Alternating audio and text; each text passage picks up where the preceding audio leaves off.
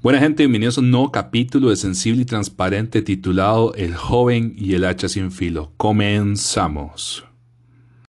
Hay una historia de un joven el cual llegó a un campo de leñadores para solicitar un trabajo.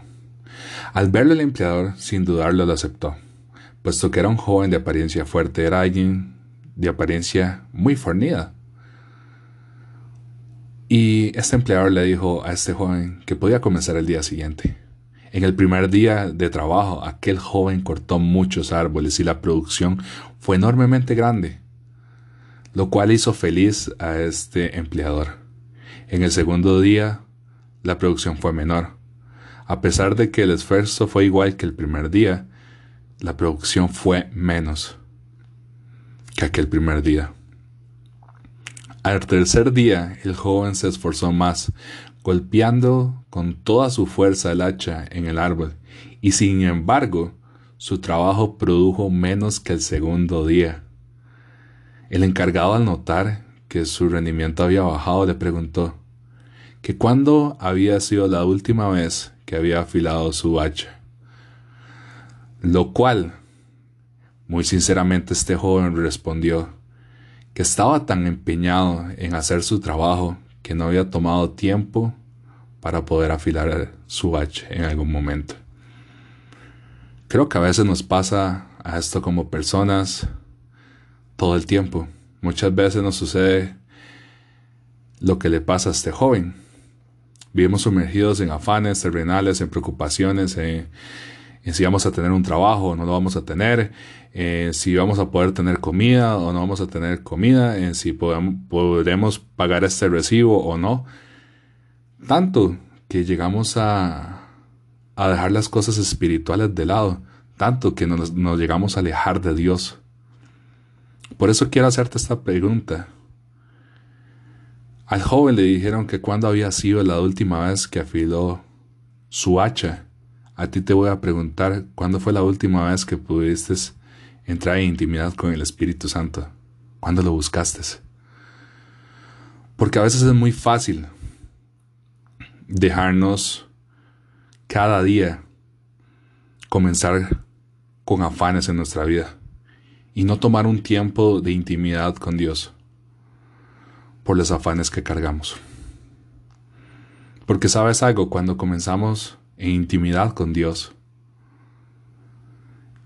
Dios como Padre nos da fuerzas y nos da esas fuerzas necesarias para poder enfrentar preocupaciones y desafíos en nuestra vida. Yo creo que si lo intentas el día de hoy, sé que podrás ver que tus esfuerzos habrán podido producir más. Y si no me crees, te puedo llevar a Isaías 41:10. Este versículo siempre lo he usado cuando siento que no doy más y me ha afanado. No tengas miedo porque yo estoy contigo. No te desalientes porque yo soy tu Dios. Te daré las fuerzas y te ayudaré, te sostendré con mi mano derecha y victoriosa. En mi opinión, esta historia trae como lección que podemos tener metas profesionales claras y una buena actitud para obtener lo que queremos. No obstante, si no conseguimos los recursos y condiciones necesarias, puede ser difícil lograr aquello que deseamos. Igualmente también considero que es muy importante llevar un estilo de vida equilibrado, mantener el bienestar en nuestras distintas áreas de nuestra vida, tanto sean física, emocional, familiar y hasta espiritual, ya que eso nos permitirá a nosotros mismos ser una mejor herramienta de trabajo y ser personas sanas, íntegras, integrales en, pocas palabras. Podremos ser personas que llegamos a estar en condiciones ideales para lograr los objetivos profesionales que nos marcamos. Es decir, un equilibrio en distintas áreas de nuestra vida es clave para poder dar lo mejor de nosotros en todas las demás cosas que hacemos en nuestra vida. Otro punto que, quiero dar es tener una visión realista nos ayuda mucho. Y nos ayuda a mucho a ver que las cosas y las actividades que hacemos en nuestras diferentes áreas de nuestra vida tengan un balance. No hacemos lo contrario a esto. A veces cuando no tenemos esta visión realista, lo que llegamos a hacer con nuestra vida es saturar nuestra vida de actividades en todas las áreas de nuestra vida. Y a mí me pasó. A veces yo no quise este, aceptar que me faltaba perdonar, que me faltaba este, soltar el afán, dejar este, de preocuparme por muchas cosas. Y para no preocuparme de esas cosas empecé a servir. Eh, creyendo que sirviendo a Dios yo iba a, a obtener algo. Pero al final me di cuenta que no iba a obtener nada. Si uno va a servir, hay que hacerlo por amor. No hay que hacerlo para obtener algo a cambio. Lo haces porque amas a Dios. Y es una de las duras cosas que tuve que entender como persona. Si quería servir bien, también tengo que ser alguien equilibrado. Cuando estuve un tiempo en, siendo un servidor de, de mi iglesia, entendí que si yo no estaba bien no podía darle una buena sonrisa a alguien. No podía darle unas palabras de aliento a una persona que estaba llorando. Porque no tenía nada para darle. Por eso ocupamos equilibrio en todas las áreas de nuestra vida. Ya que ese equilibrio mm, en nuestras áreas no tiene que ser un cambio drástico de rutina, eh, sino al contrario.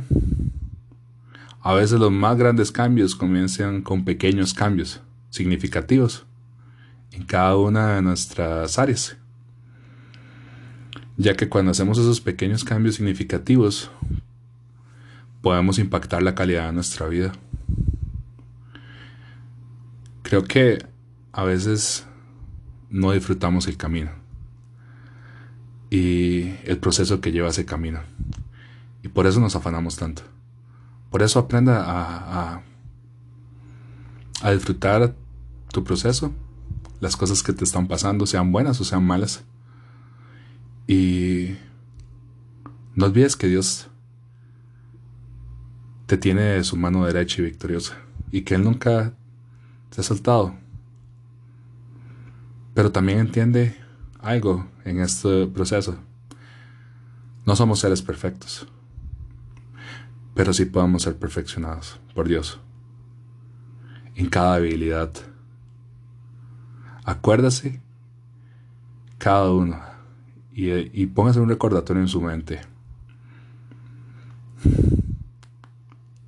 Dios nos perfecciona en nuestras debilidades. Dios es el que vuelve esas debilidades en fortalezas en nuestro diario vivir. Entonces, no nos afanemos, disfrutemos el camino y amemos el proceso que estamos pasando. Espero que te haya llegado este mensaje. Espero que haya calado hasta lo más profundo de tu corazón. Y nos escuchamos en otro momento. Bendiciones.